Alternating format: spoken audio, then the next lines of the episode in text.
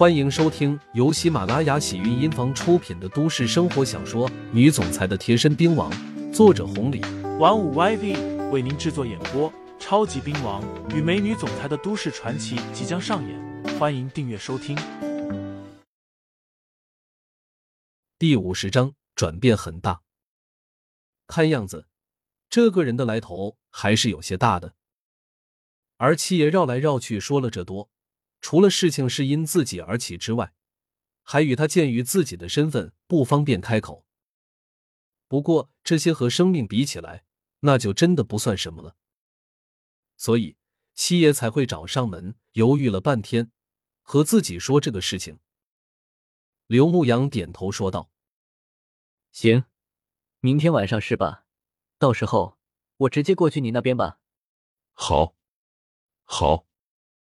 七爷欣喜万分，没想到刘牧阳答应的这么爽快。有了几个老朋友，再加上朱师傅，另外刘牧阳也来。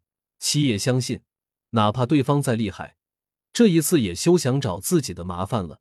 弄不好将小命留下，那七爷真的就是免再也后顾之忧了。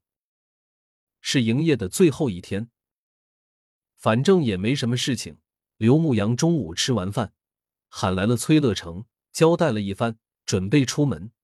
崔二姐站在二楼看了一眼，倒也没有说什么。这一次刘牧阳回来，还有更多的事情要做，他没法过问，也过问不了。只不过崔二姐只希望刘牧阳做任何事情都不要出事就好了。出了念旧，刘牧阳站在路边，刚要招手拦个车子，没想到有辆私家车直接停下了。江老头探出头，高兴的说道：“牧羊，真是你啊！打算去哪呢？走上车，叔捎你一程。”江叔，刘牧阳喊了一声，坐到了副驾驶上面，说了一个地址。江老头启动了车子。虽然刘牧阳回来没有多久，不过在江老头家里住的那几天，相处的还是不错的。而且江老头夫妇对于崔二姐的照顾，这点上刘牧阳一直都记在心里。江老头边开车边和刘牧阳聊天，聊的都是最近的情况，还有工作的事情。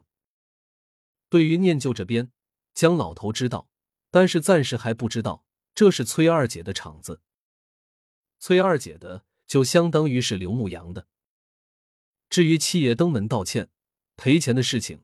江老头就更加不知道了，哪怕偶尔听说了，也都是道听途说，夸张成分大到没谱的，根本不可信。聊完了刘牧阳，刘牧阳反问一句：“江叔，婶子还有雨飞他们都还好吧？”“那肯定好啊，你婶子现在天天就是跳跳广场舞，收点房租了。雨飞现在在方氏做的很不错，一个月好几千呢。这孩子。”也不知道受了啥刺激了，这这一次回来成熟了很多，天天回来陪我们，和高中那会儿转变很大。转变的原因自然和刘牧阳有关。刘牧阳也不好说什么，倒是将老头夸赞了一番，最后说道：“对了，你这也离开几天了？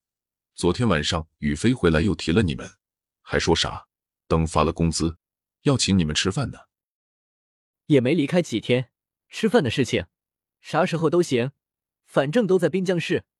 对，对，我就是这么说的。刘牧阳生怕江老头多想，至于江宇飞那边，刘牧阳是清楚的。那天吃饭的时候，从江老头夫妇对他的态度就知道。不在这个话题上面多说，刘牧阳最后聊到了江老头这边，简单聊聊怎么样？江老头自豪的说道：“这能有啥怎么样的？马马虎虎呗，反正比之前工作好多了。现在就是自由，一天三百块，可不比出租车赚的少。就是有时候容易和出租车发生冲突。滴滴的出现霸占了出租车的很多市场，不过倒也方便了很多人群，这才让滴滴有了生存空间。不过，滴滴目前刚上市。”还不正规，抢了出租车这么大的市场份额，不起冲突才怪了。慢慢来吧，反正江叔你年纪大了，起了冲突让让就行了，不然的话，你老的身体可经不起折腾。刘牧阳说道。说的是能让我就让了，但是出租车要是太过分了，那也别指望我能让他。江老头说完，扫视了一眼，说道：“牧羊啊，你说的那个茶楼到了。”好。刘牧羊掏了一百块钱，江老头赶紧说道：“牧羊，你干嘛呢？我这就是顺路，这么近一点，你还给钱？你这是打我脸呢？